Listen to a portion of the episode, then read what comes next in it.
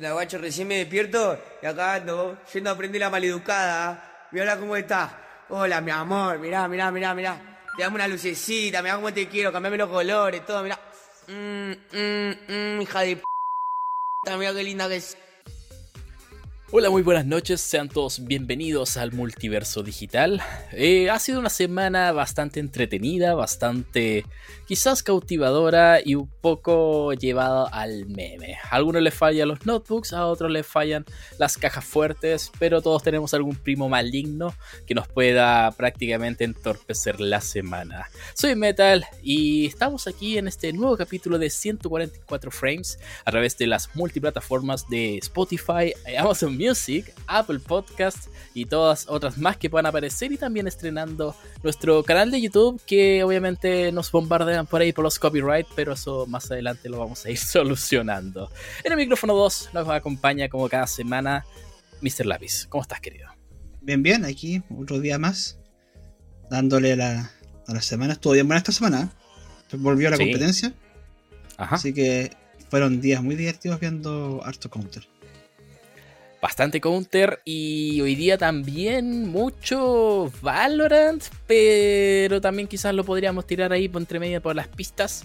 Porque claro, Cruz Esports eh, clasificó a la Champions, derrotó a Leviathan en, un partido como de 5 horas.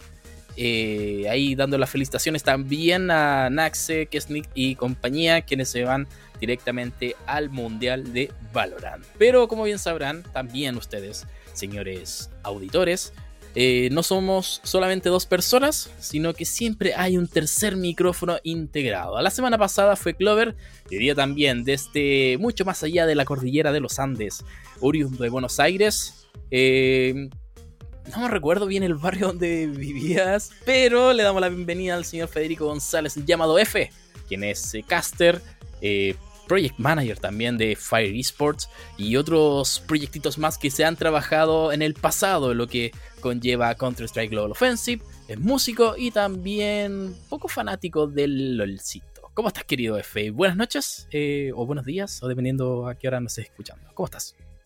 Bienvenidos a todos a un nuevo podcast de 144 frames. Hola a todos, ¿qué tal? ¿Cómo les va? Andas quitando laburo, no, no, no. ¿Cómo les va, muchachos? ¿Todo en orden? Todo bien, todo bien. Se nota que estás solo, se nota que estás solo hoy día. Eh, claro, para la hora que estamos grabando en Argentina, generalmente estoy acostado y casi dormido. Este, bueno, depende cómo, cómo se va dando la situación de estar mapaternando también. Este, es verdad. el LOL? No, creo que el LOL jugué por última vez en Jugaste, el pero nunca lo castigaste. por ahí. Lo relaté, pero para torneos chicos. Por eso, pero lo hiciste. lo hiciste hoy, hace mucho tiempo atrás. Hace far, far away. Eh, bueno, como mencionábamos también, F, eh, se ha caracterizado por ser una persona bastante lúdica, no tan solo es comentarista, porque, ah, ¿qué pasó? Espera, espera. ¿Quién es usted y qué hace? Bueno, ahora sí. Ahora sí, un poco más desfasado. Eh, ¿Qué hace aquí? ¿Qué hace? Bueno, Don F es Project Manager de Fire Esports. Eh, también comentarista de, de eSports. Eh, generalmente en lo que es Counter-Strike, en todas sus ramas, o sea, Global Offensive, quizás ahora en dos.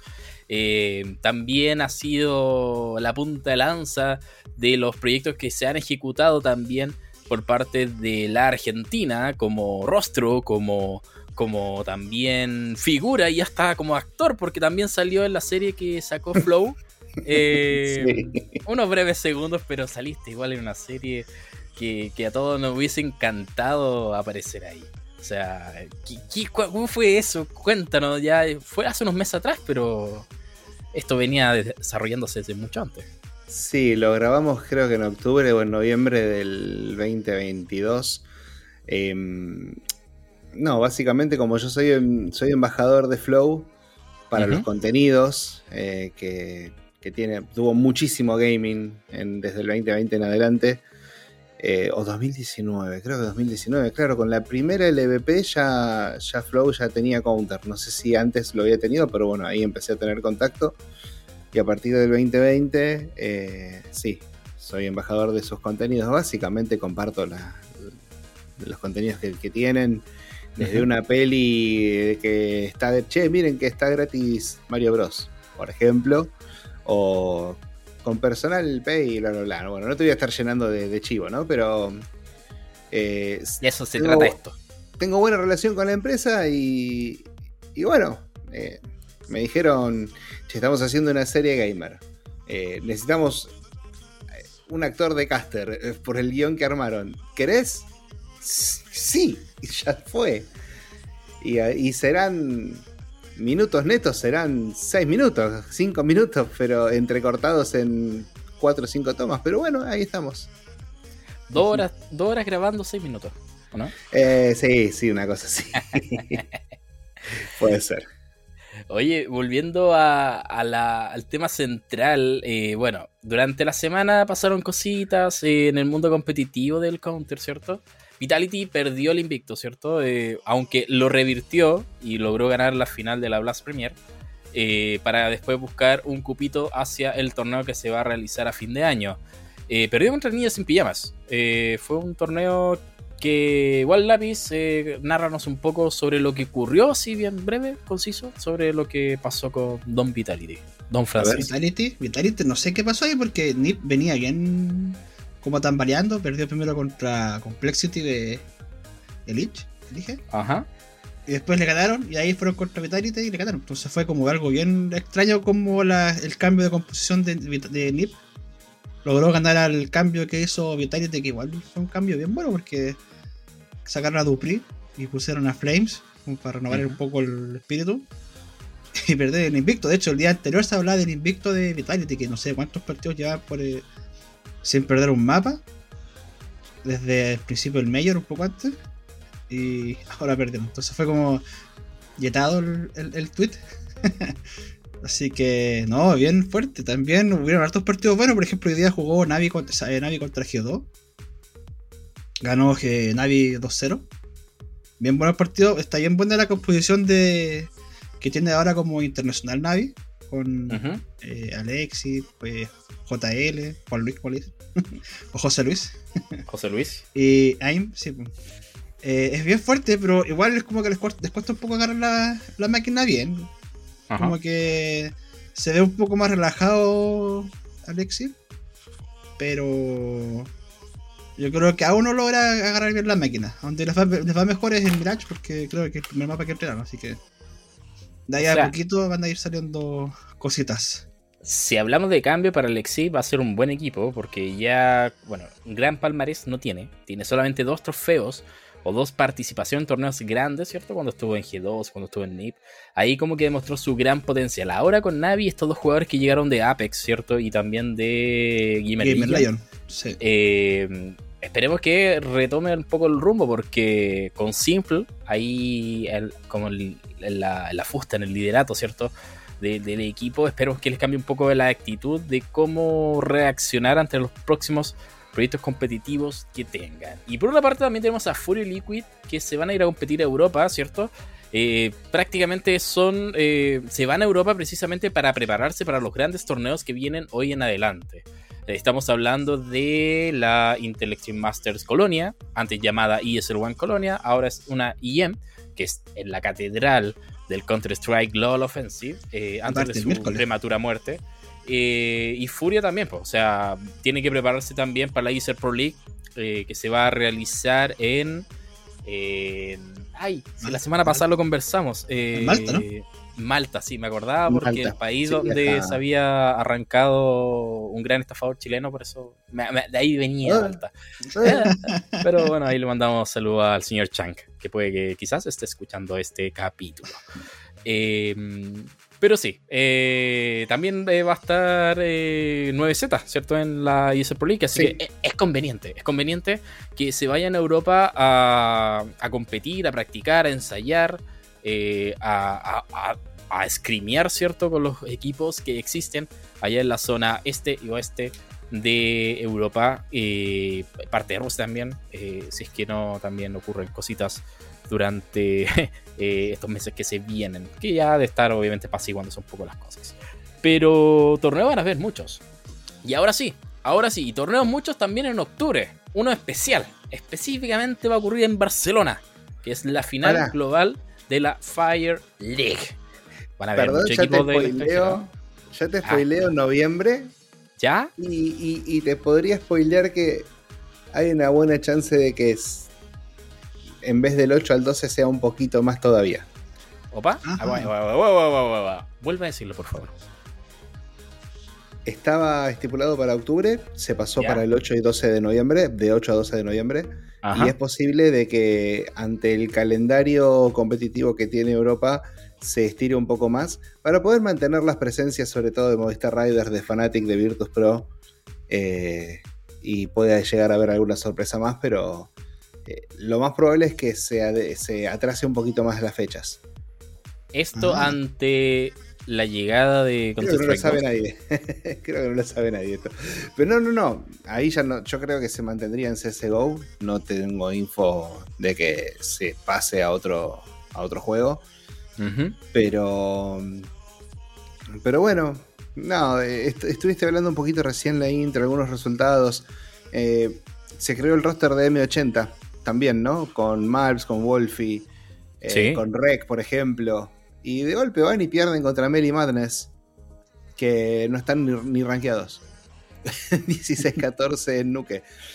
A lo que voy es que yo creo que del top 50 para abajo, el 30 le puede ganar al 11, el 18 le puede ganar al 5, el 18 justamente es Astralis. O sea, eh, no, yo creo que se emparejó mucho. Se emparejó mucho. O sea, se ve mucho en el Major cuando Gamer Legion, Into the Bridge y eh, Apex de la nada se metieron a los playoffs finales. Sí, de hecho, no estaban los, los cálculos de nadie que se metieron ahí. Pues de hecho, a muchos, ¿cómo se llama? Los piquen de muchos fueron a, la, basura. Gracias. Oye, hablando de cositas que se. Especuladores de, los, de los apostadores, más bien fue la culpa, que nada, sí. O sea, Intuit Rich era el precioso 0-3 y pasó y jugó súper bien, se desarmó, pero era el 0-3 de todos. Pues de hecho, todos los que hablaban de los partidos eran de 0-3 de Intuit Rich. Pues. Oye, pero otra cosa. Hay una sección que nos faltó meter. ¿F sí, en realidad... la beta? Ah, de veras, toda la razón. ¿A F le habrá llegado a la beta? No, no, A ver, voy a, voy a, abrir el juego de casualidad, pero. Vamos a abrir el juego también de casualidad, escuchando clics. Escuchando clics. En que si en este momento cae la beta, sería muy feliz, pero no, no va a pasar. Igual no sé si mi compu ya se lo banca, tendría que actualizar. Hoy viene me sale actualizado hoy día. A ver, a abrir. Opa, opa, alerta de. Alerta, de beta. de beta? Pero no creo. Yo poniéndole cerrar Steam, no quiero cerrar Steam. Mira, en realidad sección. Sí, dale metal, presenta tú. Esta sección se llama Valve, dame mi beta. no hay beta por aquí. No hay beta por aquí. Vamos a ver por acá. No sé, dos lápiz. Sí, me está cargando. Échale carbón porque. Ahí se está abriendo. Sí, eh, abrió. Volvo, dame mi beta. Dame mi beta, Volvo. Si no, no te promociono el juego acá. No, mentira. Creo, nadie creo que no. también. Eh, ¿Habrán escuchado el capítulo pasado? No creo que haya escuchado Don Volvo. Quizás se haya preocupado solamente de los bugs que salieron en Mirage, pero nada, nada ni siquiera eso. Yo creo. Yo creo que prácticamente nos deja eh, en Ascuas hasta el último día, ¿no? Alerta, sí, mira, me llegó, me salió un mensaje y dice, uno o más de los jugadores que has denunciado recientemente han sido los culpables. Bueno, entonces, eh, alerta de cheaters, más que más que alerta de beta, no. no, hay, no beta, no, beta no. beta no, beta no, beta no. Counter sí. Pero, pero ahora sí podemos seguir tranquilos. Eh, este es un experimento, ¿no? No, piensen que esto está descoordinado, es un experimento nomás para que ustedes digan que, ay, que están desorganizados con la pauta. Me importa la pauta, porque la pauta está para Vamos a recibir una beta y va a ser un momento feliz para todos, ¿entendés? Pero bueno, no es verdad. Es, muy, es verdad, toda la razón F. Y, más que nada es, es, eso, es un juego que está recién en desarrollo y que solamente un grupo selecto de todos los millones de jugadores que, que existen en el planeta tienen acceso y ni siquiera deben estar jugando. Además me dijeron por ahí que el matchmaking estaba como en 10 minutos, así que no, todavía no, no vale la pena hasta que no salga una beta abierta de, del CS2. Eh, pero bueno, el tema igual, eh, la Fire me preocupa bastante eh, cómo va a transcurrir. Bueno, recién mencionabas que se va a realizar en Global Offensive. ¿Y si matan el Global Offensive? ¿Y si no salen más parches para Global Offensive? Se terminará de jugar. Yo calculo que se terminará de jugar en como la mayoría de las competencias que, estén o que ya hayan comenzado. Si bien la Global Finals es una eh, instancia superior eh, viene de una clasificación que se jugó hace poquito el 7 eh, en Movistar Arena, acá en Argentina. Entonces, correspondería para mí terminarlo en el mismo juego, si no, sería demasiado claro. prolijo.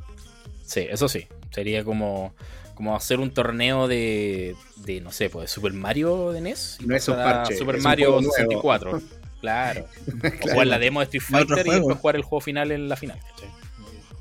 Sería.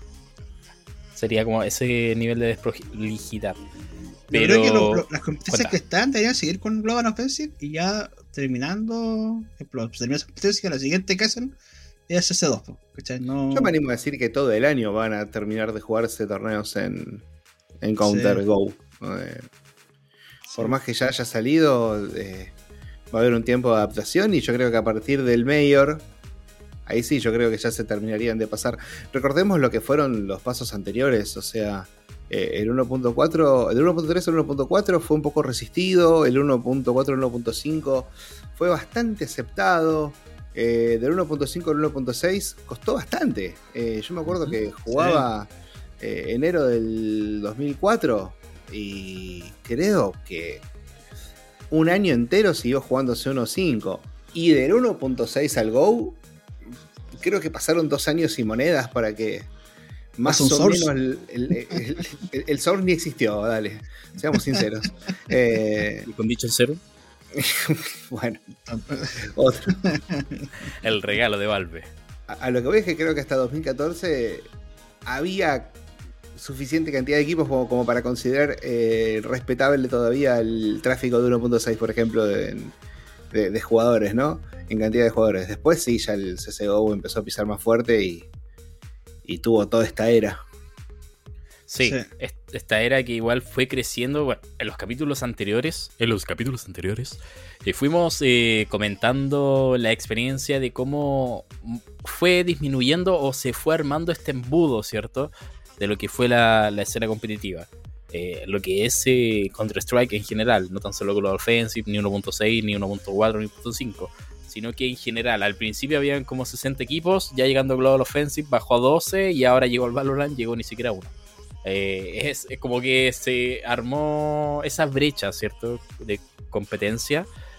también a raíz de que hubo una baja tremenda de torneos que se realizaban acá en Chile o muy poca gente, ¿cierto? Eh, decidió ponerle Tino para, o Pino, ponerle Pino para organizar torneos de forma independiente, eh, con premios y de esa índole. Solamente se, dedicaron a enfocarse por Valorant, ¿cierto? O, League of Legends, ¿cierto? O juegos más masivos que la gente fue adoptando y también adaptándose dentro de su día a día. Eh, en Argentina pasó todo lo contrario. Lo conversamos con Clover en el capítulo anterior de que igual por ahí hay un reel, ¿cierto? Dando vueltas en Instagram y TikTok, que mm, a través de la evolución, ¿cierto? De lo que fue Valorant, eh, muchos jugadores, o sea, Chile tenía buena, una buena base de jugadores.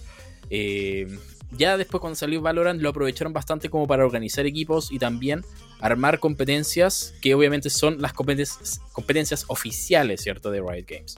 Acá no tenemos como esa base o, los viejos no dejaron jugadores en el camino como para decir, ya, nosotros vamos a ser los que vamos a poner la bandera eh, como equipo, ¿cierto? Sino que salieron jugadores que fueron dando frutos o luciéndose más bien de forma independiente, en el caso de David, por ejemplo, que le está yendo muy, muy, muy, bien. Pero los que le estaba yendo muy, muy bien hace cinco años atrás, se quedaron en el camino, hicieron sus vidas, y dijeron ya, esto es camino perdido, me voy a dedicar a estudiar, a trabajar, a qué sé yo. Eh, a dedicarme a pololear, caso Links. Saludos, Links. Eh, gran Auper. Gran Auper, perdido en el espacio. Pero, eh, quién sabe si después puede volver. Uno nunca sabe. Obviamente hay que también ver los desafíos personales de, cada persona. Y así, y así. Por ejemplo, Argentina ya tomó esa base de jugadores y lo empezó a explotar, explotar, explotar porque la competencia nunca murió, ¿cierto? Gracias a Don Chaque. Y eh, quien es el padrino del counter argentino. Quizás más adelante lo invitemos aquí al programa para conversar un poco también se sobre lo merece. sus inicios. Sí, lo merece. Yo creo que a Chaque se merece un capítulo completo porque eh, un homenaje más bien, porque Biolchi desde que lo conocemos siempre fue muy sacrificado por hacer las cosas bien y nunca le importaron los, estereotipos ni hablar eh, de más, ¿cierto? Ante ciertas situaciones.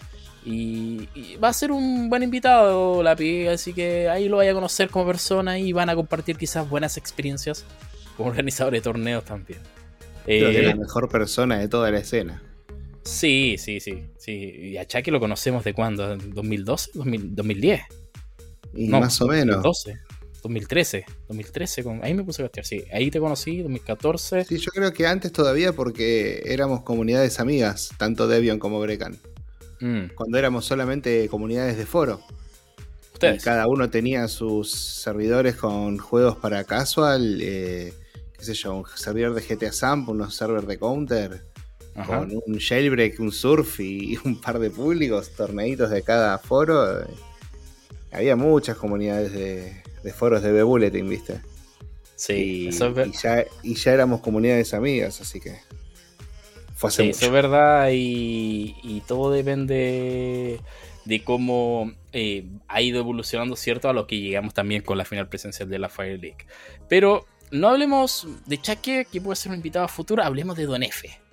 Don F, que es el invitado de hoy y nuestro micrófono número 3, ¿cierto? de este capítulo 6, ya esta primera temporada piloto. Y cuéntanos. Eh, yo creo que Lápiz va a tenerte la primera pregunta para desafiarte en este, en este, este momento de la verdad, en la hora de la verdad, en realidad. Preparamos preguntas bien buenas y que son como bien genéricas. La primera es como la genérica. Sí, no sintáis presionados. ¿Cuáles fueron tus primeros pasos en esto del gaming y cómo llegaste a hacer lo que es ahora F? Eh, yo lo, creo que, bueno, esto ya porque debido a todas las entrevistas, es como que fui eh, madurando las respuestas, ¿no? Entonces yo te puedo hacer un mix de decir eh, que de chico mi abuelo escuchaba eh, muchísima radio a la hora de juntarse los fines de semana y hacer asado, siempre estaban las carreras en la radio o los partidos de fútbol escuchados por radio. a mí me gusta mucho ese tipo de relato y creo que, bueno, que inconscientemente es algo que yo aplico a lo mío. Eso por un lado.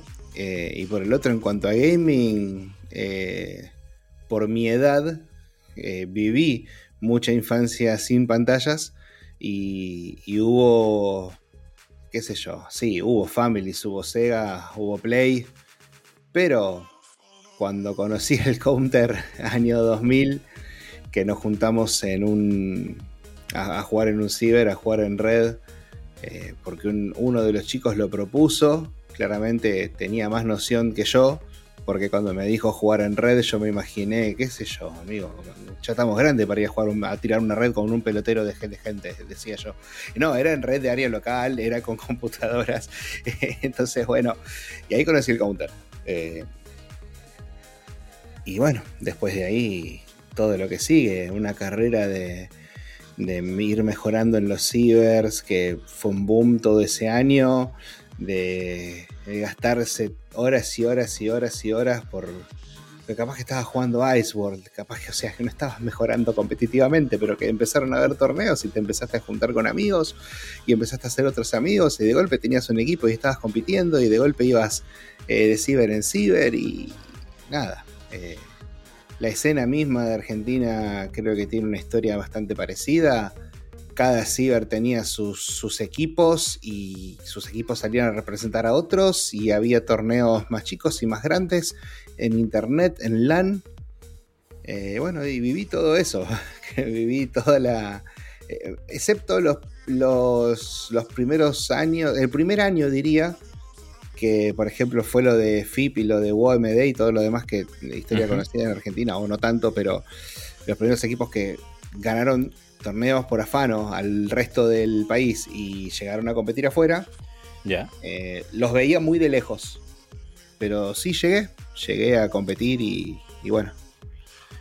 Después lo de relato vino muchísimo, muchísimo después. Mira, bastante, eh, bastante interesante la historia. ¿Hasta qué punto llegaste a la competencia? como equipo, torneos, ganar torneos.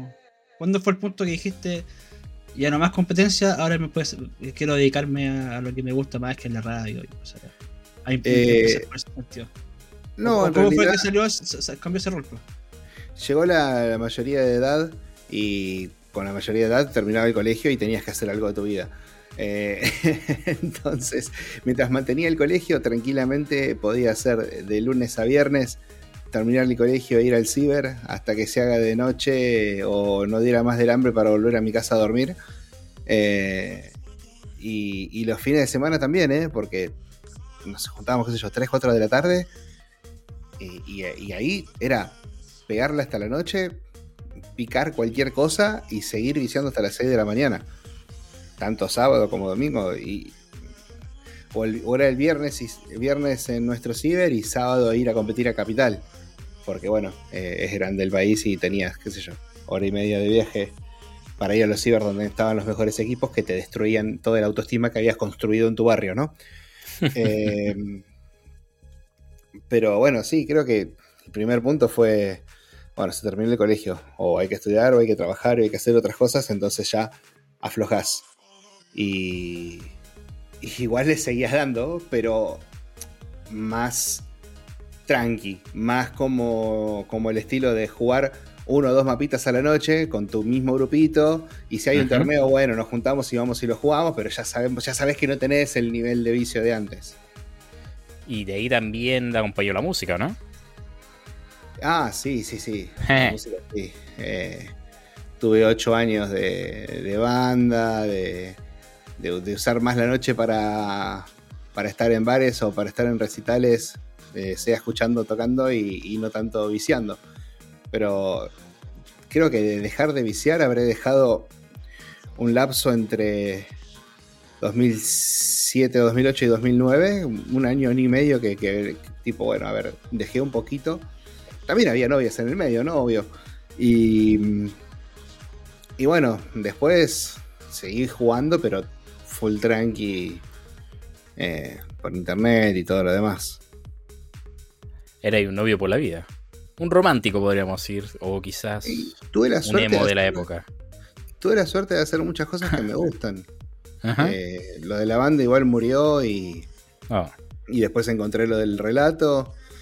Eh, pero sí, la verdad que no me puedo quejar de eso. Pude hacer un montón de cosas que me gustan. Sí, bueno, si quieres escuchar un poco la historia de F, en Spotify se encuentra Deep Breath, ¿cierto? Pobres. Pobres los que vayan ahí, pero sí, hay 15 temas del 2010. No son malos temas, no son malos temas, lo escuché y fue... 7 temas del 2012. Sí. Hasta tenemos un videoclip. Ah, opa, un videoclip. Mira, si fuese un podcast podríamos mostrarlo en pantalla. Ah, lo tienes por ahí, pero podríamos verlo así la, la, interna. Pero sí podría estar escuchando así un poquito, va a estar sonando en este momento un poco de Deep Breath. No, no pero igual, eh, eran buenos temas, igual para los que nos gustaba el pop punk o el rock emo, eran buenos temas, era mm, la melodía, la armonía que tenía esos temas, te, daba como para quedarte pensándote y fumando un cigarro tranquilamente, así que... Eh, Compuse más de 150 canciones, Metal. Ah, bueno. Compuse. O sea, además de que canté, de que sé tocar la guitarra más o menos, eh, y grababa el bajo con las canciones, y en vivo y todo, componía mucho. Oye, y como project manager, ¿también pusiste lo tuyo en Fire Sport, en la musicalización de ello, no? No, no, no, no, no, no. Es, lo único que hago hoy día musical es eh, grabarle un cover cada tanto. De hecho, hoy me quedé solo eh, después de, mucho tiempo en casa y aproveché cinco minutitos y hay un cover de Abel Pintos que no va a ver la luz, pero después te lo paso. De ahí lo vamos a escuchar claramente. Y volviendo al trabajo de Project Manager en Fire. Sí. para la gente que no lo sabe, eh, ¿cuál es la, labor o el trabajo que realiza un PM dentro de la organización de esports o en este caso una productora como lo que es Fire Sports GG? Bueno, a ver, eh, primero son varios los proyectos que tiene de FPS eh, eh, Fire porque arrancamos el año armando lo que iba a ser la, el torneo de Academy de CSGO y, operando la, la, Liga Challengers de Valorant. Ya con el Split 1 casi, al, casi encima, yo me sumé al proyecto y, tomé, y tomé el rol acompañado por, por Aye Zabaleta, que ya venía. Eh, ella es la Project Manager general eh, y lo trabajamos juntos, eh, lo de Challengers. Y a ver, como funciones, primero tenés una reunión semanal con cada equipo de la liga para ver en qué está, para todas las consultas que tengan, tenés una reunión semanal y, y, por mail vas enviando las cosas que son más importantes, ya sea eh, la lista actualizada de los bugs, el calendario de los mapas, el calendario de los partidos, em, cómo van quedando las tablas de puntuaciones, eh, los documentos de narrativa para los casters, eh, la fonética de los nombres de cada player. estás en un montón de detalles que siendo caster te bajaban toda la info en bandeja o no te bajaban nada y te las arreglabas como vos querías. Es verdad Pero hay un montón de cosas. Eh, los logos de los equipos no se consiguen solos, los tenés que pedir. Las fotos de los jugadores no se consiguen solos, las tenés que pedir. Y si no tienen, tenés que tratar de ver cómo coordinás un media day o cómo ayudás al equipo a que se vea bien en cámara. Eh, claro. Post partido, cada entrevista. Y después, el día de competencia. Porque el día de competencia tenés eh, em, que manejar un staff de referees con un head referee y dos o tres referees más, depende de la cantidad de partidos que haya y qué le toca a cada uno. Eh, y todos los procesos de un partido que siendo caster no te enterás, ya sea verificación de identidades, eh, las cuentas de cada equipo, las cuentas que se le piden para participar de la liga en el parche y en el cliente que tienen que jugarlo. Em, bueno, te estoy diciendo un montón de cosas que capaz que alguno lo sabe y capaz que otros no. Pero en serio, la sumatoria de cosas, el registro de tiempos de cada pausa, de cada problema técnico, un registro de incidentes y resumen de jornada. Eh, las posibles sanciones, chicos, eh, no le voy a quemar el nombre, pero eh, durante la primera transmisión de la Challengers, gracias a Dios el observer no pinchó, que un player agarró y dibujó un pito con los tiros en la pared y no se puede hacer eso. Y bueno, tenés que, si llega a salir en cámara, lo tenés que... No, alcanza con un apercibimiento y un mail con un, con un PDF con la sanción oficial, ¿entendés? No pasó nada. Por lo menos, no pasó nada. Pero sos, el, sos el project manager, sos el que decide ¿Qué pasa en ese tipo de situaciones? Pusieron pausa, una llegada tarde, eh, los tiempos de tolerancia para presentarse para después del pick and bands que informen las composiciones a tiempo, que el coach tenga aprendido de la cámara y esté compartiendo pantalla en disco. Eh, creo que más o menos te hice un resumen, pero son muchas cosas. Bastantes cosas. yo creo que la gente que ve los torneos, que juega los torneos, que castea los torneos, no ve todo el trabajo que se hace detrás para poder presentar un buen producto. Es, lo que yo hago, pero a la vez también absorbemos todo el feedback y derivamos a donde corresponde. Ejemplo, el caster dijo tal cosa y en realidad es tal otra. La foto de tal jugador no está saliendo bien, entonces vos tenés que ir, vos tenés que ir eh, acoplándote a un grupo de trabajo y pedirle una corrección a sonido, o a producción de piso, o a gráfica, o a contenido de social, o al CM que publicó mal un horario porque en tal país está otro horario porque cambió el horario. y, así. Eh, y, así, claro, sí, justamente fue Chile. fue Chile. Y así estás, eh, estás en un poco en todo y cuando te das cuenta decís, menos mal que se terminó la transmisión. Bueno, después la miro a ver qué más cosas quedan por corregir. Y siempre hay cosas por corregir. y a ti parecer, ¿cuáles son los puntos de éxito de Fire League? O sea, como, ¿qué es lo que lo destaca para poder llegar a un éxito como lo que tiene ahora? Tiene un equipo de gente que labura un montón. Que, que cada uno es muy bueno en lo suyo.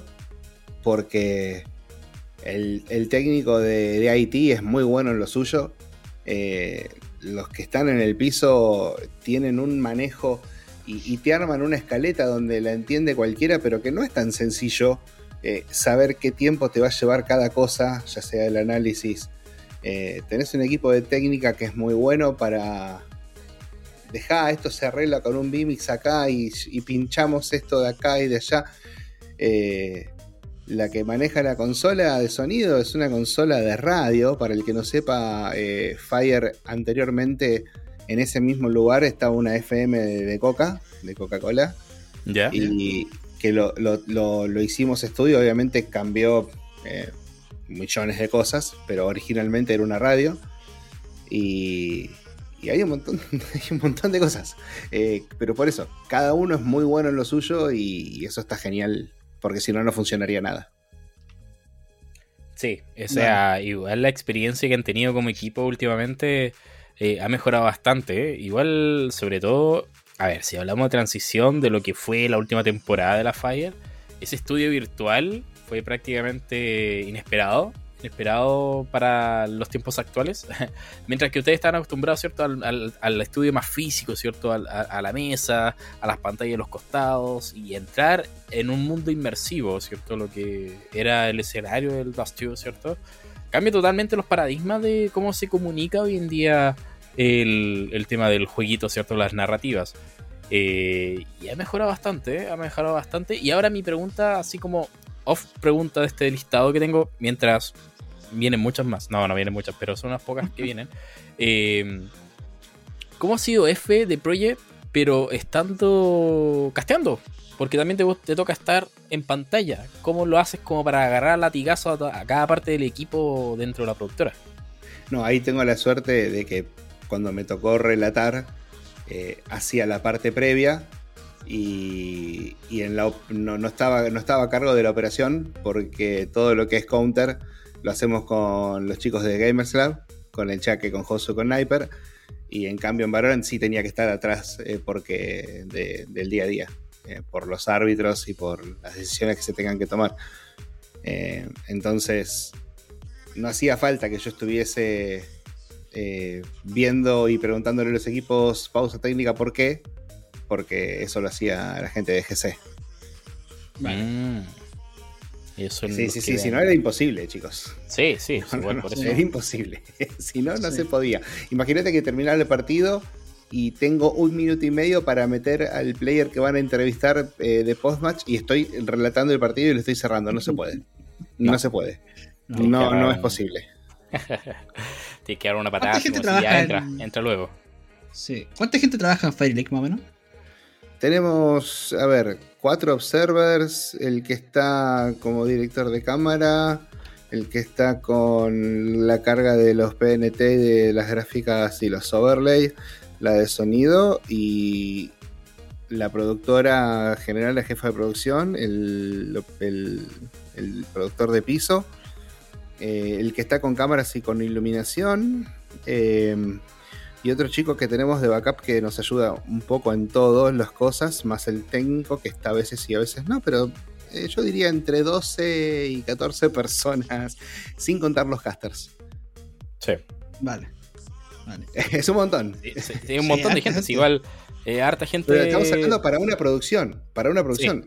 Por fuera de eso está la jefa de finanzas, está eh, la que se encarga de todo lo que es hospitality, porque cuando hay que viajar y hay que mover equipos y hay que volar gente y hay que, por ejemplo, Virtus Pro que vino y, dijimos vamos a mandarlos a una quinta en Pilar que, conozcan el asado y...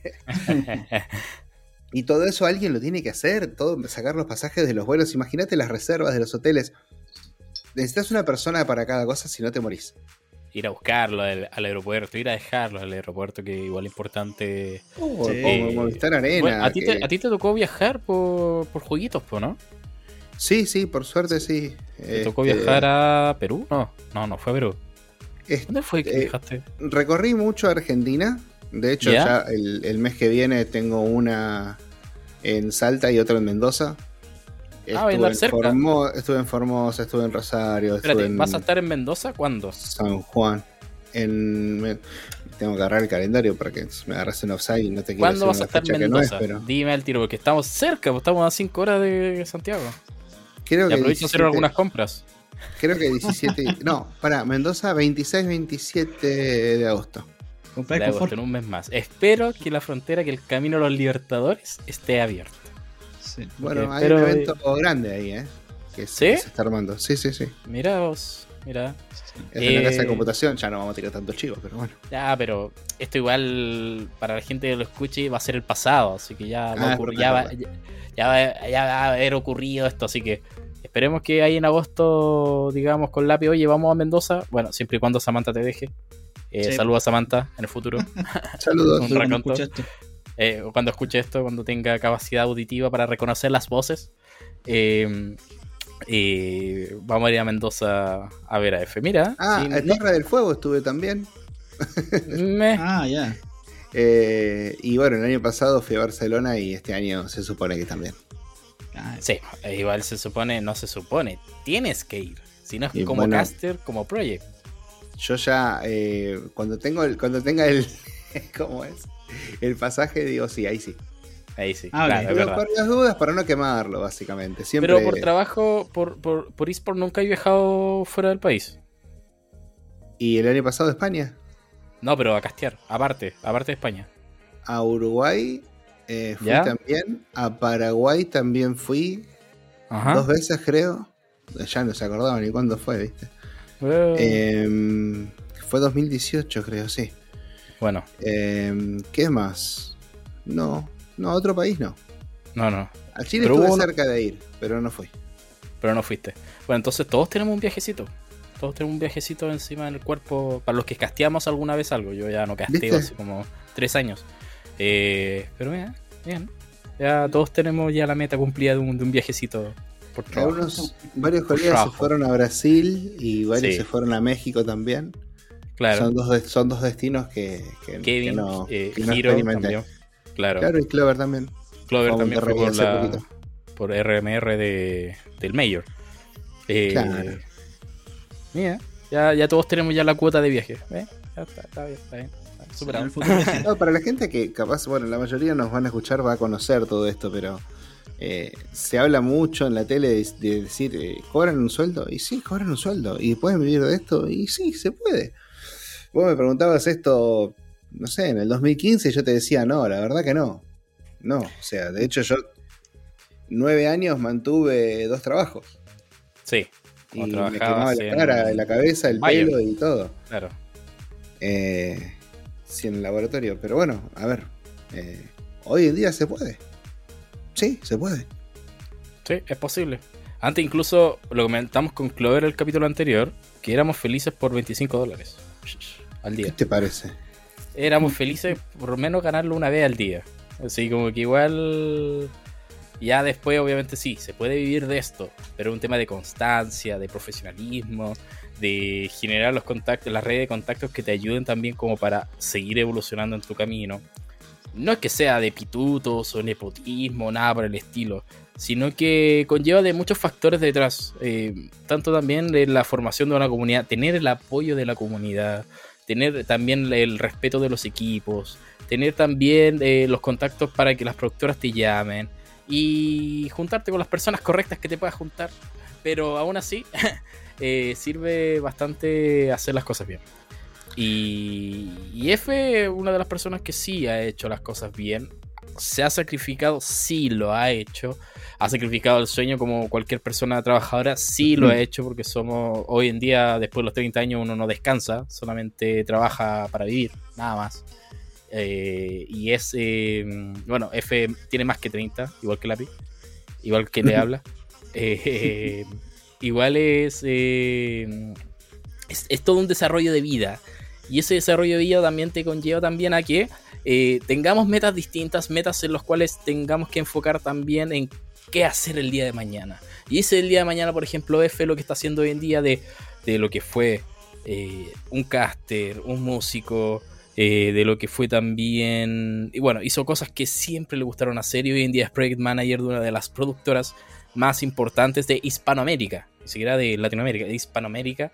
para, para Counter-Strike y también League of, ¿cierto? De, los torneos Challengers de Valorant. Eh, pero aún así, igual es un impacto súper fuerte en el cambio de vida. O sea, de tener dos trabajos a uno solo, ¿cierto? ¿Qué, es lo que aspira hacia los próximos desafíos para lo que es Fire League y F? O sea, ¿qué, es lo próximo que se te viene eh, dentro de todo este cambio holístico que has tenido? No, todo va a, va a, seguir surgiendo. En un momento tuve tres trabajos, porque además de, los dos normales, que cada 15, 20 días, 30 días eh, organizaba eventos. Yo tuve una productora de eventos de anime. Eh, en, las afueras de Buenos Aires, más alejados de, lo que es Capital y, de, de, Lamba, de, Gran Buenos Aires y, y Cava.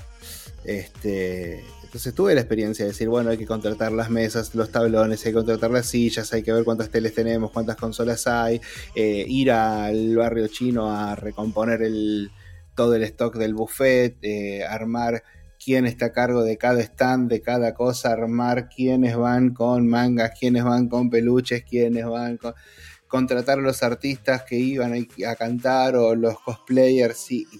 Eh, entonces, un poquito eso te ayuda a la hora de decir, che, vamos a armar un Movistar Arena. Bueno, levanto la mano y yo te puedo ayudar con esto, esto, esto y esto, porque yo algo ya tenés de antes y lo volcás.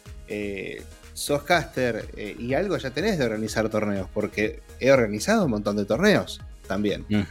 Eh, desde un ciber de chico a los torneos que, hacíamos, las Debian Winter, las Debian Summer. Suma eso a la hora de decir, bueno, soy un project manager y chicos, yo fui el. Bueno, no me quiero cargar como que yo solo. Dilo, dilo, dilo, dilo, dilo. Digamos que se terminó el split 1 y los equipos que se quedaron, que, no, perdón, cuando se, el espíritu 1 de Valorant, cuando se hizo una Open Quali, que se anotaron no sé cuánta cantidad de parva de equipos, y los que quedan afuera, ¿qué hacen? No había nada. Y yo armé el proyecto de la Rise para que haya un torneo paralelo y se pueda, eh, se pueda buscar un slot de esa manera, para el año que viene, aunque sea. Sí, o sea, ocurre eso. Eh, lo conversamos con Clover también la semana pasada. Que Valorant tiene como esa falla. Como que off-season o en temporada de competencias de campeonato. Ya bueno, off-season es otra cosa ya. claro, eh, Last Chance Qualifiers, no hay otro torneo. O sea, hay como dos meses en los cuales los equipos, dos, tres meses, ¿cierto? Que los equipos quedan votados para sin competencias oficiales. O sea, no, hay como productoras independientes. Eso ya, se, sabe y ya se va a trabajar en un off-season mejor. Eh, sin darte más detalles, pero sí se sabe. O sea, se sabe, chicos, se sabe. Eh, probablemente se anuncie dentro de poco algo. No sé qué, algo se va a anunciar. No defire, pero algo va a haber. Algo va a haber. Y. pero lo que te iba a decir, si no había Rise Claro. ¿Qué hacían el resto de los equipos? ¿Qué, qué pasaba con un Oxen, por ejemplo? Se tenía que usar de brazo y, pegar un tiro en cada uno de los que ya sabes. O sea, no había nada. No había nada. y, lo mismo pasa ahora con un off-season. Como, como no hay un off-season claro, eh, Ebro ya desarmó. Eh, eh, Movistar Optics desarmó. Furious desarmó. Eh, estoy contando, creo que salvo 9Z y All Knights. Infinity desarmó. ¿Qué querés? Necesita, mm. necesita la escena de Valorant tener una constancia como tiene Counter. Que tenés Hay una diferencia. Hay una diferencia ahí, que quizás, bueno, todos lo saben también. Counter es más independiente, más terceras partes, adueñándose por parte de las productoras como producto externo. Mientras que Valorant eh, no tienes como. Tiene que ser competencias oficiales competencias en donde tengas la capacidad de poder eh, tener un respaldo por parte de Riot Games. No existen torneos, ah sí, existen algunos, pero no son tan masivos como debería ser o no tienen el respeto necesario como para decir, ya mira, yo participé en este torneo de Movistar Game Club, por ejemplo, o en este torneo de Arena XP, pero no tiene como la misma plusvalía de haber participado en un torneo de Riot. Entonces, ¿qué aspira el jugador de Valorant hoy en día, que en realidad es el, jugador que también lo esperó el jugador de Counter, es participar en competencias oficiales. Entonces, armar un circuito, eh, ¿cómo se llama?, profesional o amateur, en el cual esté funcionando durante todo el transcurso del año, igual eh, genera un riesgo y también de mucha rotación entre equipos y jugadores. Eh, tiene que abrirse más el juego. Tiene que abrirse más el juego, si, no, F. O sea, lo que está Clover es no pueden ver demo, eso ya. sí, eso es lo otro. No poder ver las con repeticiones. treinar. No tienen con quién treinar ahora en off-season directamente. Así es. Este... O jugar con lo mismo de siempre o irse a Europa. Ya se sabe, ya se sabe, ya se sabe y algo se va a hacer, algo tiene que hacer, pues se sabe. Eh, y todo el mundo se salió a quejar en redes y con razón y, es algo que, se tiene que mejorar. Eh, pero bueno, eh, en este caso, como vos me decís, counter, lo, armo como, como, quiero yo y, en este caso, Fire es operador de liga, no es mi liga soy operador de liga. Claro. Entonces, terminé la Challengers, terminé la Fire League, entre comillas, porque falta la, Global Finals. Y, bueno, a ver, ¿qué es esto? R Factor 2. Bueno, carreritas. Y listo, chicos, ya estoy ahora como project manager también de la Sim Racing que se viene, de la Fire League ah, Racing. Opa. Eh, y bueno, me voy diversificando. Valorant dentro de todo era sencillo. Y ahora es otro desafío más. Por eso cuando vos me decís, ¿y ahora qué vas a hacer? Y algo va a surgir. Y ya ahora ya estoy encajado siempre con Siempre jueguitos, sí, siempre jueguitos. si no es Clash Royale, ahora el Sim Racing, eh, Aceto Corsa, no sé, competiciones. Ahora estoy eh, aprendiendo de Porsche Cup, estoy aprendiendo de las pistas, eh, cuáles son ah, los que se compran y que no, qué cuentas le tenemos que dar, invitando a, los equipos a participar de la liga, viendo quiénes quieren, quiénes no, quiénes tienen piloto, trabajando con la gente de Carburando. ¿Ya?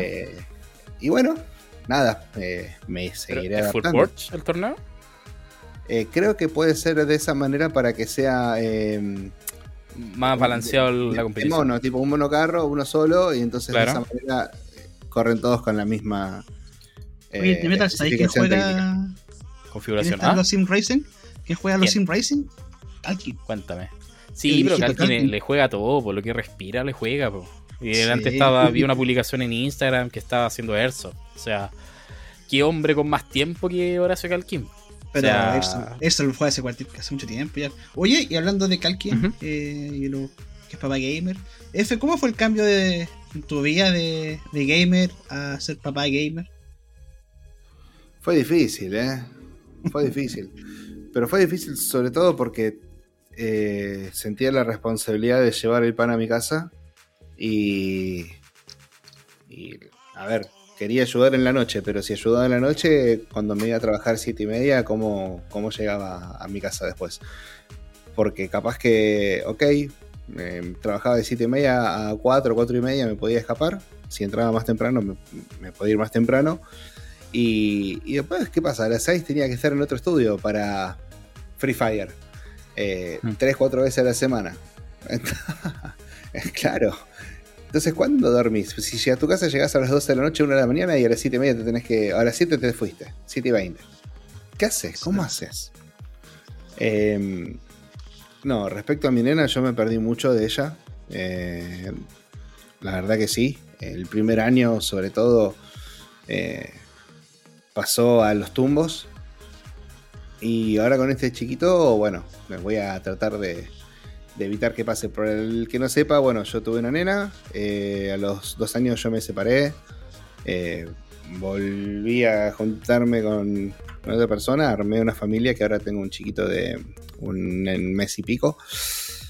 Y, bueno, no quiero que me pase lo mismo, esta vez eh, quiero poder estar más tiempo en casa, pero gamer dejé de serlo.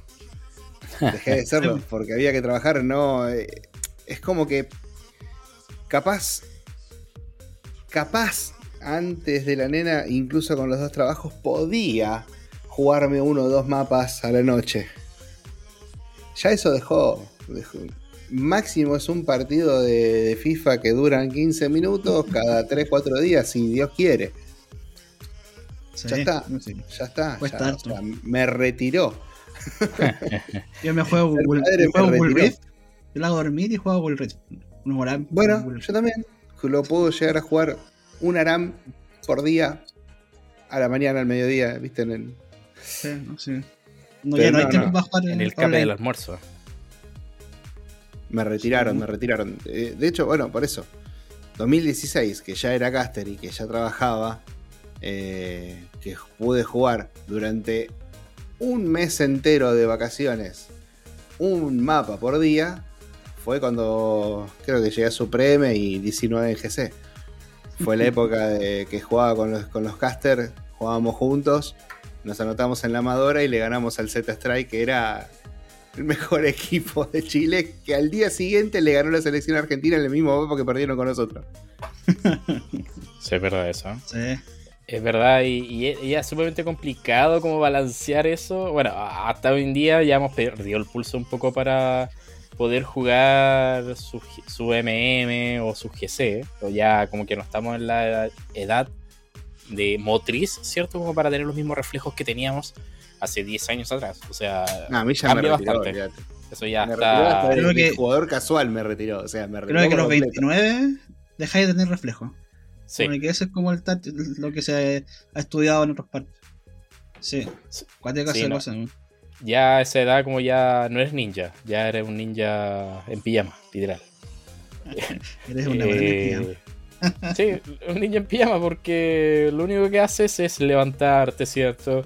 ir a ver a los bebés, ¿cachai? A, sacar a pasear al perro y a los reflejos que manejabas cinco años atrás ya no te mantenían despierto como para poder estar haciendo las cosas. O sea, si se te cae un plato en la cocina y lo recoges, ya ahí tenías reflejo del hombre araña.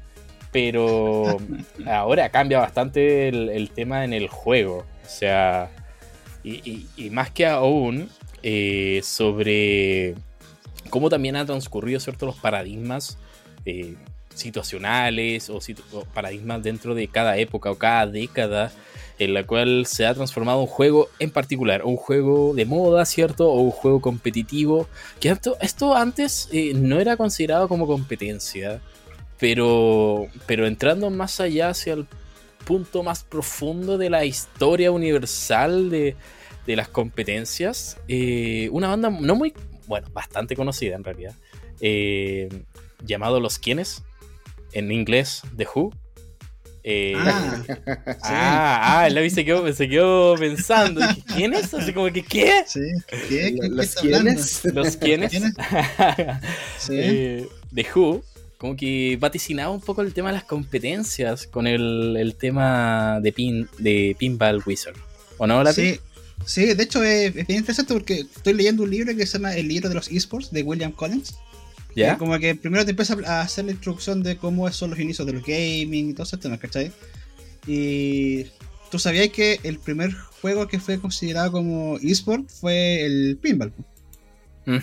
Sí. Ya que requería, era, era, era, como un mecanismo y se, y se jugaban torneos en bar y se hacían cosas así.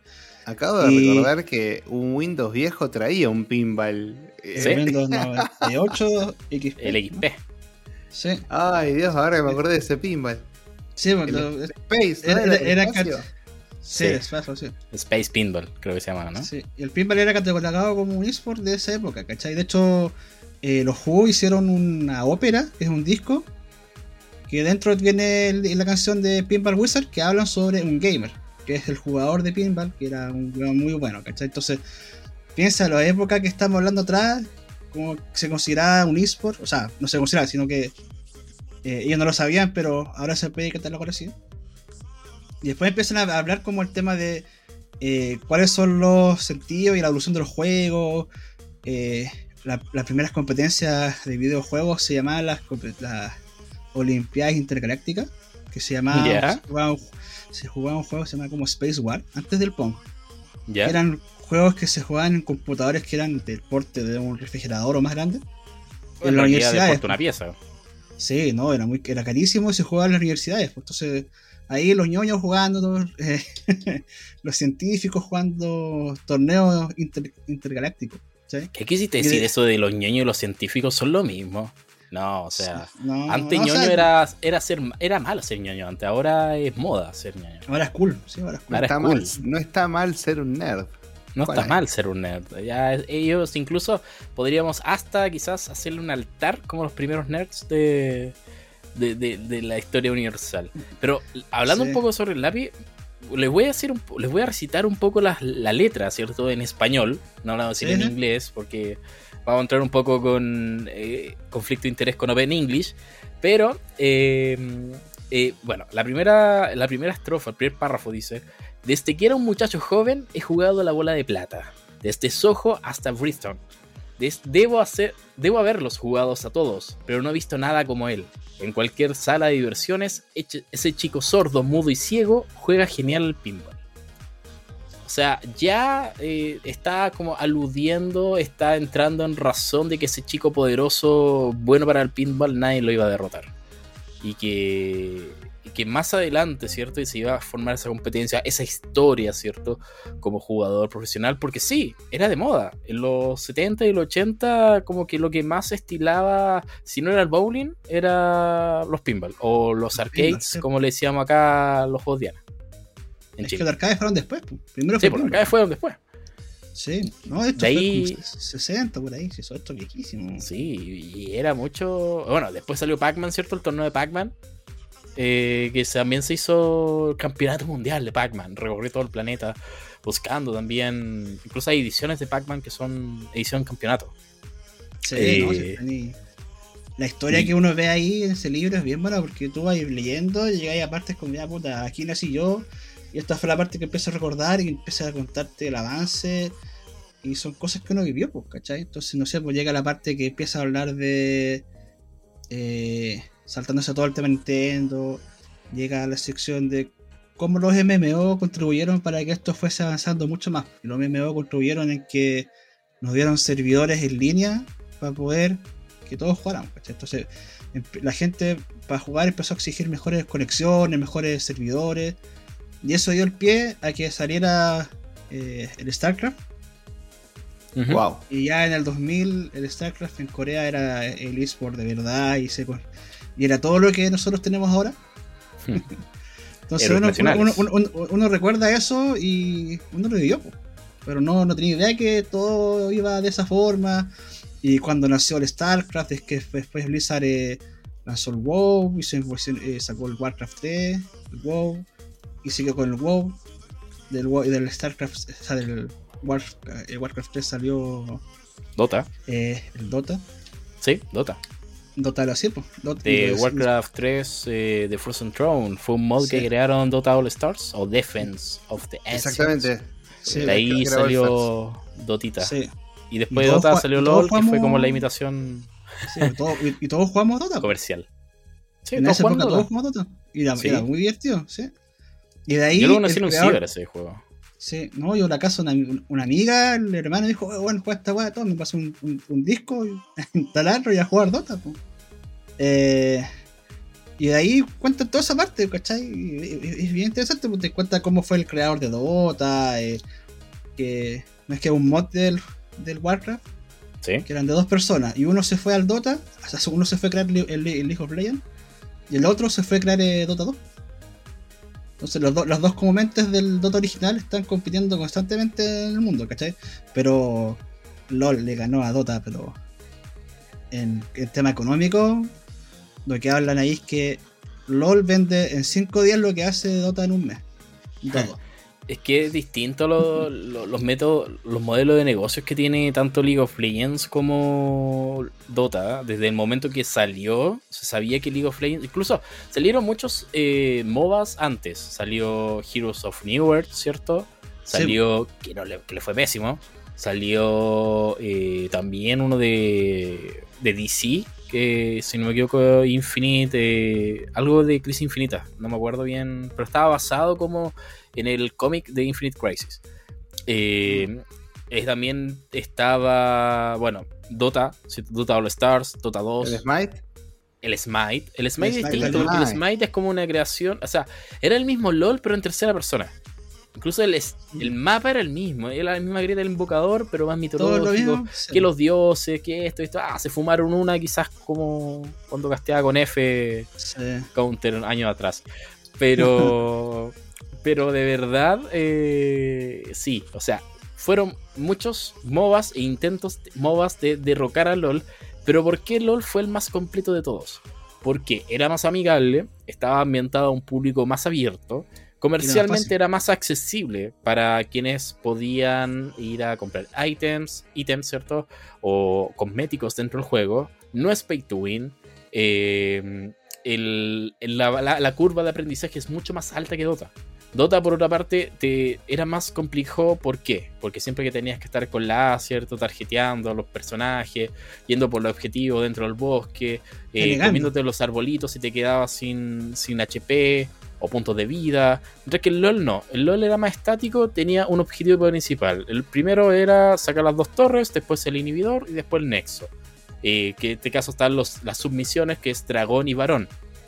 Y dentro de esas submisiones era mucho más fácil de explicar a alguien que recién venía entrando en el tutorial, mientras que en Dota no, que tienes que sacar a Roshan, después tienes que ir a buscar los ítems en el río, que te dan bonificaciones. Manejar el burrito. Eh, Manejar el, burrito que te trae la. El burrito, claro. El, en inglés tenía otro nombre, era. Yo nunca entendí el Dota, ¿eh?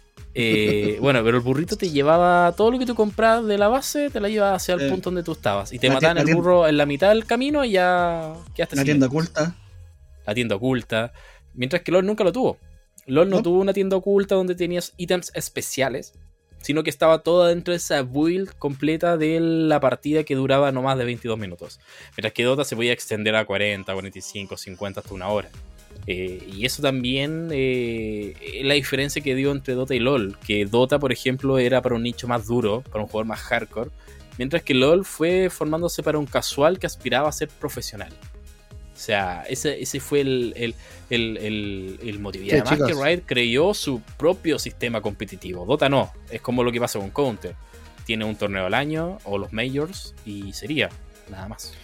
¿Y ustedes saben que los mobile nos van a terminar comiendo a todos? Sí, es verdad. Eh, o sea, Mobile Legends. todo lo que estás hablando de que triunfó porque fue más simple. Eh, el caudal de gente que tiene el Free Fire es ridículo. Es absurdo. Ese es el juego Free Fire. No, nos va a pasar por arriba, chicos. Si, si es que ya, nos pasó por arriba. Solo que todavía no nos dimos cuenta.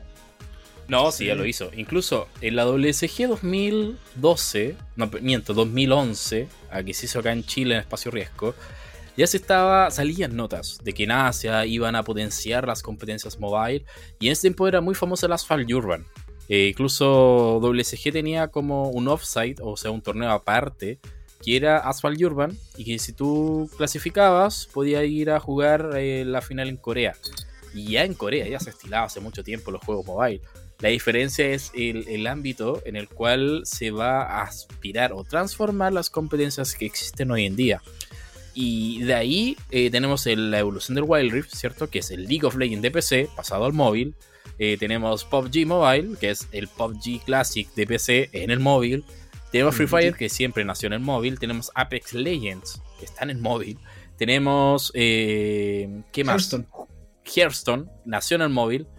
TFT, Teamfight Tactics, que es un juego eh, standalone de League of Legends, pero que en realidad nadie más lo alcanzó. O sea, es como jugar ajedrez o damas. En la, pero en la copia del Dota.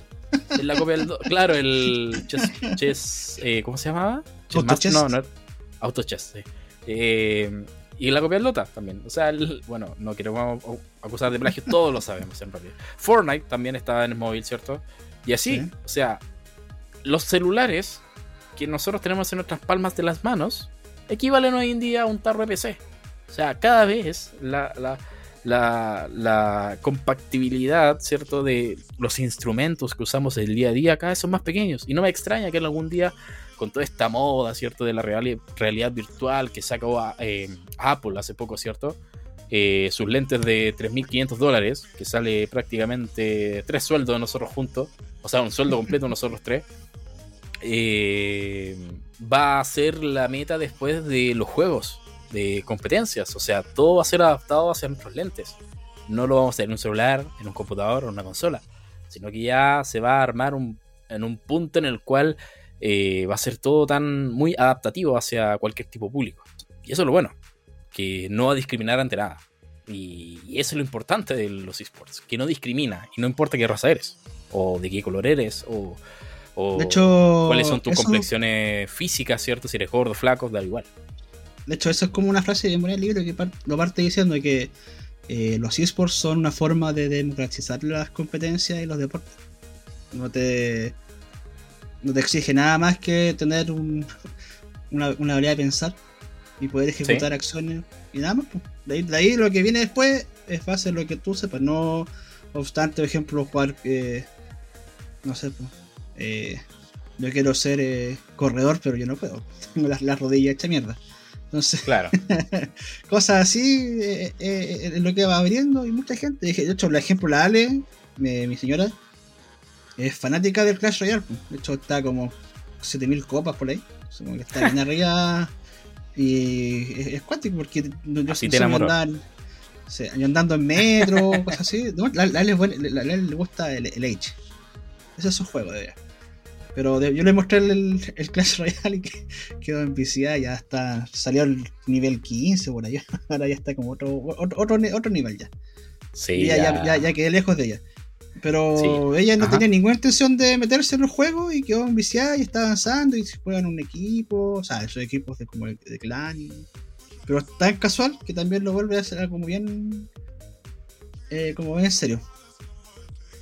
Sí, y bueno, como tú comentabas también el libro, habla sobre la democratización de, de las competencias deportivas y también demostramos que, bueno, en Chile, eh, los panamericanos, nuevamente vamos a hablar de eso, que narramos el capítulo anterior, pero va a ser bien breve. Eh, van a estar las competencias de Dota, Dota 2 y EI Fútbol, ¿cierto? Eh, como un torneo aparte dentro de los mismos panamericanos que lo organiza Global Esports Federation, pero están dentro de los panamericanos. Entonces, le dan la posibilidad para que un público que no, que no es tan acomodado para ver atletismo, ¿cierto? Tiros kit, o bowling o skateboarding, sino que también integran el mundo de los deportes electrónicos, ¿cierto? Para poder eh, hablar, o sea, demostrarle a la gente que esto hay que democratizarlo, no hay que discriminar, eh, también conlleva de ciertas disciplinas, ¿cierto? ciertos eh, aspectos de que te llevan a una práctica constante y que no es sentarse frente a una máquina y dejar que todo, trans de que todo fluya, mejor dicho, de forma automática, no, es toda una técnica, una mecánica, no todos tienen la misma habilidad como para aplicarle detrás de, un clic, ¿cierto? Que se necesita más precisión eh, de esto. Pero bueno, esta fue la sección del maestro cultural que estamos estrenando ya en este capítulo número 6, eh, donde vamos a, a, donde hablamos prácticamente de de lo que va a hablar sobre alguna temática específica sobre el, tema de los esports. Hablamos hoy día de Pinball Wizard, ¿cierto? Ahí van a escuchar de fondo un poco de Who, antes que nos banquen con un copyright. Pero para que lo busquen ahí en, su plataforma favorita el tema. Y cómo no, vamos a hablar también sobre las secciones y recomendaciones en estos 144 Rex. Ay, una recomendación. Anoche vi ah, una película ah. muy buena, pero muy buena. Me dejó bien. ¿Cuál? Se llama Sisu. Con ¿Sisu? Sisu, sí. El John Wick finlandés. Veanla, muy buena. Búsquenla. ¿Dónde está? Eh, no, ¿A que bajar en Cuevana? Sí. Bajarla así, por ahí esas páginas que uno, encuentra por ahí. ¿Ah? el, Netflix verde, ¿no? Como le dicen. eh, no, bien buena, así es que la vimos con la, la noche, así como sin ninguna fe, y bueno, la cago así. Sí, John, John Wick queda chico al lado de Sisu. Bien buena, bien, bien buena. No sé bien si buena, así como para cabritear o pochoclear eh, un buen rato ahí viendo la peli. Don F, ¿qué recomienda usted para la persona que esté escuchando este capítulo? Que es atemporal en realidad. Mira, eh, los juegos, o sea, como industria de entretenimiento está creciendo cada vez más. Eh, si no es en esports, si no es en deportes electrónicos, eh, hay otras salidas como en creadores de contenido, como simplemente jugar y disfrutar y que hoy en día, por suerte, al menos eh, en el mundo se ha ido subiendo el techo y eso también nos termina repercutiendo a nosotros también. Cuando comenzábamos a jugar y nos decían, pero anda a agarrar una pala o, eh, o sea, conseguiste un mejor trabajo. De hecho, me pasaba como músico o intento de, o sea, vos decías, soy, sos músico y, decías, ah, bueno, eh, ¿y de qué trabajas? Porque, o sea, eh, claro, pero hay gente que es concertista, hay gente que vende instrumentos o o sea, o que tiene un estudio y, graba y, alquila y...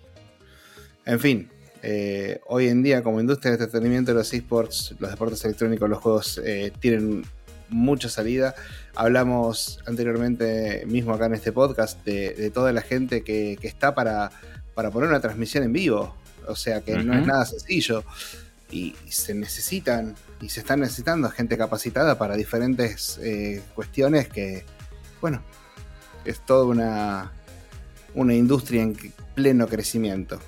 Y te hablé solo de creadores de contenidos para no decirte que, sí, en esports, en deportes, en competencias tradicionales, bueno, no son tradicionales, en competencias de deportes electrónicos, los techos cada vez son más altos. Eh, no es solamente ir a jugar una final presencial en Ciber o un estadio con gradas eh, o viajes y viajes. Acabamos de ver a dos equipos latinos ganar en Estados Unidos, ¿no? Sí. llegar a las finales a dos equipos de LATAM. Así que.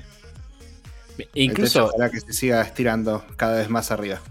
El techo se sigue estirando tal cual como tú mencionas. Y prácticamente en, en competencias que nosotros decíamos, sí, el, latino es mejor en FPS que en MOBAs. O sea, el LOL no le va tan bien en el extranjero como en el caso de los FPS. Eh, últimamente. Siempre hemos dicho que la TAM siempre ha tenido una buena base de jugadores en general de, de, Counter, cierto FPS. Y ahora con Valorant lo está demostrando con y Crew. Y en el caso de Counter, 9Z y Bestia, ¿cierto? Que son los dos exponentes, los cuatro exponentes, podríamos decir, del FPS a nivel latino.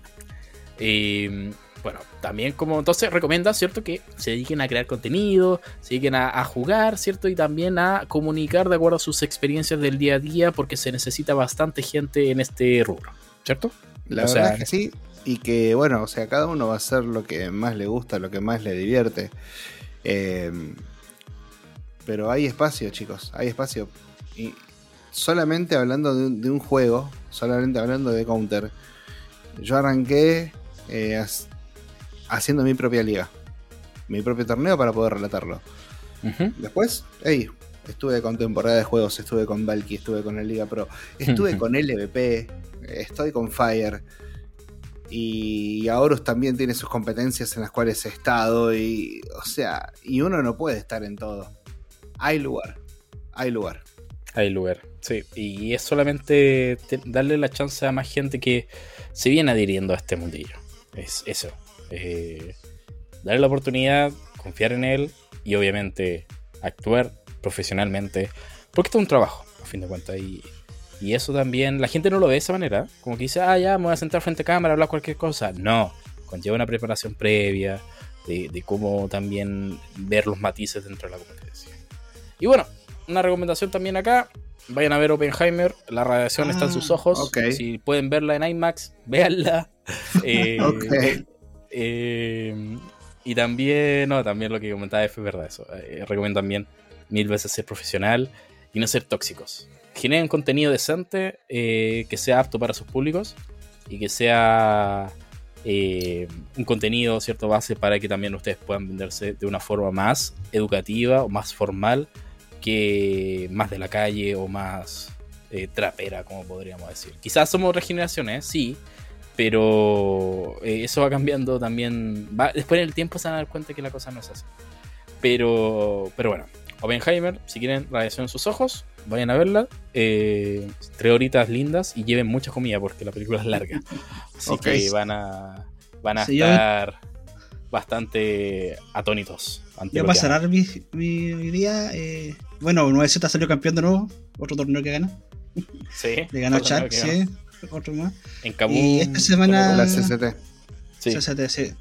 Y sí, pues ayer ganó un torneo y hoy día ganó otro, así que. harto counter. Eh, y esta semana empieza la Colonia. Así que vienen buenos partidos. Vienen buenos partidos. Así es. Palabra final, chilo, chicos. Lápiz para cerrar antes de la IEM de Colonia.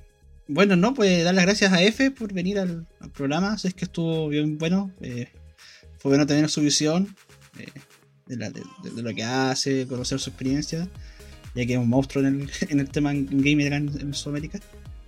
Y nada, pues espero que les guste el programa. Ya temporada 1 ya estamos cerrando, queda poquito, así que eh, vamos a seguir y vamos a ver si vienen más sorpresas. Así que atento a las redes. Eso, muchas gracias F, muchas gracias Metal. Gracias Lapi. F, uh, sus palabritas, querido, antes de finalizar este capítulo.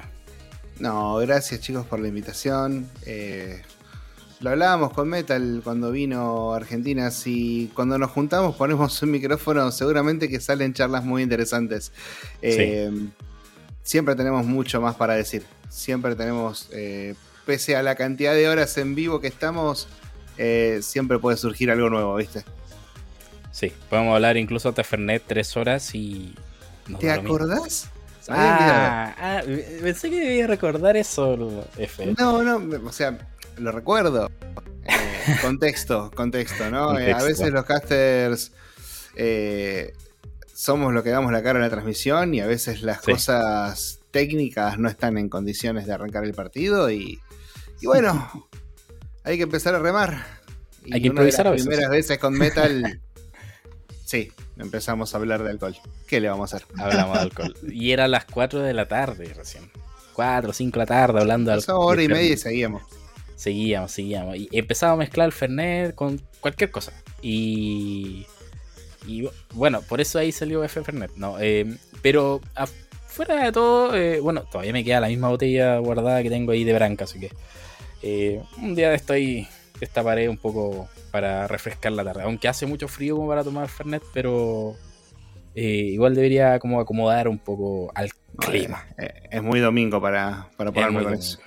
Sí, es muy domingo. Bueno, Mefecín, muchas gracias por acompañarnos en este capítulo 6. Hablamos muchas cosas. Eh, falta todavía por hablar muchas cosas más. Y estás invitado al programa las veces que tú quieras acompañar. Si quieres anunciar algo, aquí vamos a estar para conversar sobre las cosillas que se vienen. Eh, también spoilers que quieras lanzar. Total, como este programa es atemporal, la gente después lo va a escuchar eh, en quizás 10 meses más o cuando se lance y quizás te perdieron la primicia de haberlo escuchado antes, pero en este caso es importante también comunicar dependiendo de las cosas que, quieras. Así que, Efesim, Federico, querido, muchas gracias por acompañarnos en el programa del día de hoy. Y como cada programa, todos ustedes sabrán que somos una generación perdida, adulta y que buscamos identificarnos contigo, de acuerdo a las experiencias que vives en la actualidad o simplemente te ocurrió en un multiverso lleno de posibilidades. Estamos aquí para motivarte y comunicarte.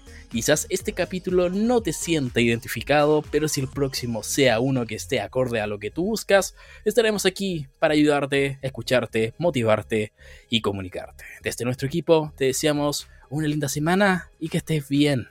Buenas noches o buenos días. Adiós. Chao, chao.